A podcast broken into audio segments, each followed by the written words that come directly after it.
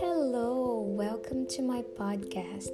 Você sabe dizer o seu endereço em inglês? Você já tentou comprar alguma coisa em algum site internacional que você precisou colocar o seu endereço e você ficou um pouco confuso na hora de escrever? Você sabia que eles não colocam o neighborhood, o bairro, na hora de escrever o endereço? Normalmente, né? Tô falando da minha experiência nos Estados Unidos. Então agora eu vou te ensinar como é que você escreve todas essas coisas relacionadas a endereço e até mesmo se você precisar dar o endereço, por exemplo, numa entrevista de, de imigração, se você precisar informar o endereço para onde você vai. Vamos aprender agora então a falar o seu endereço em inglês, ok? Normalmente no Brasil, em português, a gente diz primeiro: eu moro na rua tal, número tal, bairro tal, cidade, estado, país e CEP em algum momento, né? Quando você vai escrever o seu endereço nos Estados Unidos ou comprando numa loja americana internacional, a gente escreve primeiro o número, o number, number. Então você coloca primeiro o number, o número, seguido da sua rua ou avenida. Street é rua, street, ou então avenue, avenue para avenida. Você não precisa colocar o seu bairro, que seria o neighborhood, mas se por acaso pedirem o neighborhood, você pode escrever, mas não é comum. É, em seguida, você vai colocar a sua city, cidade, city, o seu state, state, estado, seguido do seu zip code, zip code, que é o CEP, zip code, e o country, country, que é o seu país, country. Então vamos dar um exemplo aqui.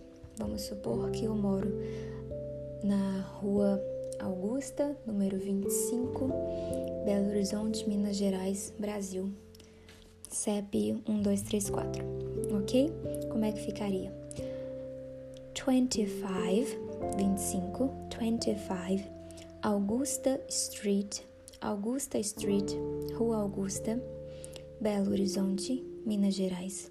1234, que é o meu zip code. 1234, Brasil. Brasil com Z, que a gente escreve nos Estados Unidos. Brasil com Z. Ok? Então é assim que a gente escreve o nosso endereço. E se alguém te perguntasse, por exemplo, uh, Where are you going? Where are you going? Where are you staying? Onde você vai ficar? Podem ser que te perguntem, por exemplo, numa entrevista de visto, numa entrevista de, de imigração, consulado, sei lá. Where are you going? Or where are you staying?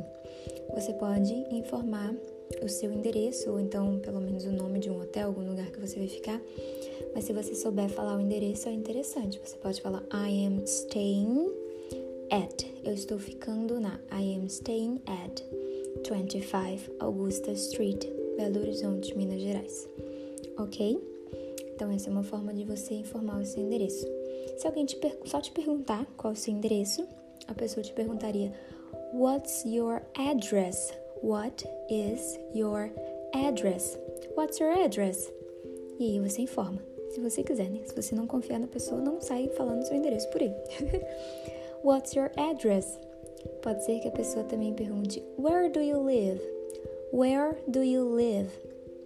Onde você mora? Where do you live? E aí você pode dar alguma resposta mais é, redundante, não redundante, né? Mais geral, por exemplo, eu moro no Brasil. I live in Brazil. Ou então, talvez um pouquinho mais específico, I live in Minas Gerais. Eu moro em Minas Gerais. I live in Belo Horizonte. Eu moro em Belo Horizonte. Mas para dar seu endereço, provavelmente a pessoa te perguntaria What's your address? Caso precise. Uma outra pergunta mais ou menos relacionada a isso, a pessoa pode perguntar Where are you from? Where are you from? De onde você é? Where are you from? I'm from Brazil. Eu sou do Brasil. Eu venho do Brasil. I am from Brazil. I'm from Brazil. How about you? E você? How about you? E você? Então é isso, essa foi a aulinha de hoje, foi mais ou menos um complemento da aula passada, relacionada aí um pouco com se apresentando, né, dizendo o seu endereço. Eu espero que vocês tenham gostado, pratiquem Imaginem como ficaria o seu endereço escrito dessa forma em inglês. Quem sabe um dia você precisa pelo menos escrever um postcard, um cartão postal, um postcard, ou então uma letter, uma carta, uma letter. E é assim que você já sabe escrever o seu endereço, ok? Espero que vocês tenham curtido esse episódio e até a próxima.